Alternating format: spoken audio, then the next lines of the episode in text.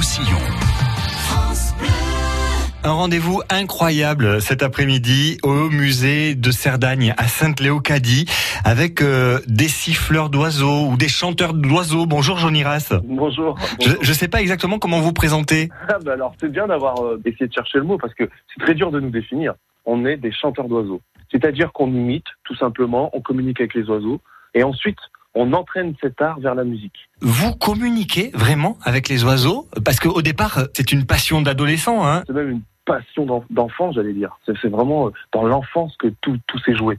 Euh, à l'âge de 7 ans, pour mon collègue, parce qu'on est deux chanteurs d'oiseaux, et il est rentré de l'école, il a entendu des goélands argentés euh, chanter au-dessus de sa tête, il les a criés, ils sont revenus, ils ont discuté avec lui pendant une heure, et à partir de là, tout a commencé. Parce qu'enfant, on regarde les chants d'oiseaux, on regarde les oiseaux avec bonheur. Et en les regardant avec bonheur, on a, on a voulu, je pense, euh, quelque part, entrer dans leur monde et partir avec eux. Et vous savez en imiter combien d'oiseaux? Vous arrivez à discuter avec combien d'espèces d'oiseaux différentes?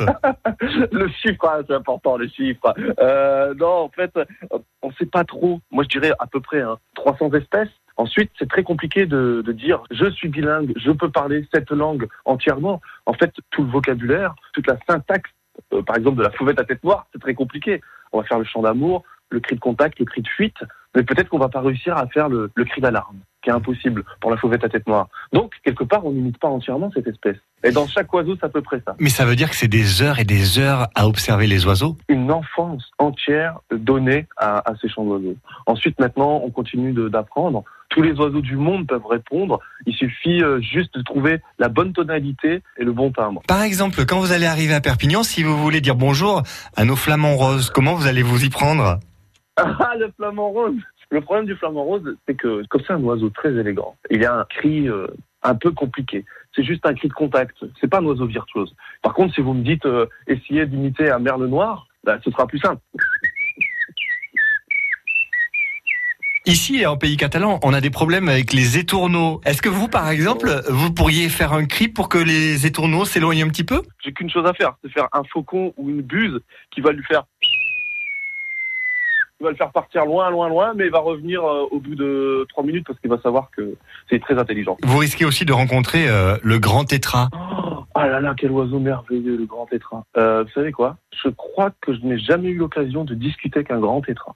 Et que ce serait merveilleux de pouvoir le, le voir caché dans les rochers parce que c'est, ce serait extraordinaire. Et, et l'aigle royal? En fait, c'est marrant, ce sont beaucoup des oiseaux euh, qui sont très proches quand même des oiseaux préhistoriques. Et donc, il y a beaucoup de cris de respiration, comme les vautours, à l'intérieur. Et après, ça devient presque comme un son de dinosaure. Et ensuite, euh, l'aigle, Je sais que c'est une question euh, à laquelle vous aurez sûrement du mal à répondre.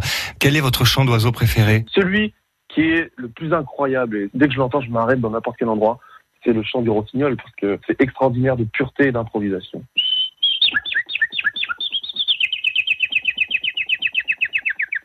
Et c'est sur ce chant de rossignol qu'on se quitte hein, ce matin, euh, Johnny Rass. On se donne rendez-vous donc tout à l'heure, musée de la Sardagne à Sainte-Léocadie. Merci beaucoup d'avoir été avec nous euh, sur France Bleu Roussillon ce matin. Merci beaucoup, et puis on vous attend tous, les oiseaux et les humains, pour faire euh, médiateur entre les deux. Et j'espère que vous aurez rendez-vous avec le grand tétra cet après-midi. Euh, j'espère aussi.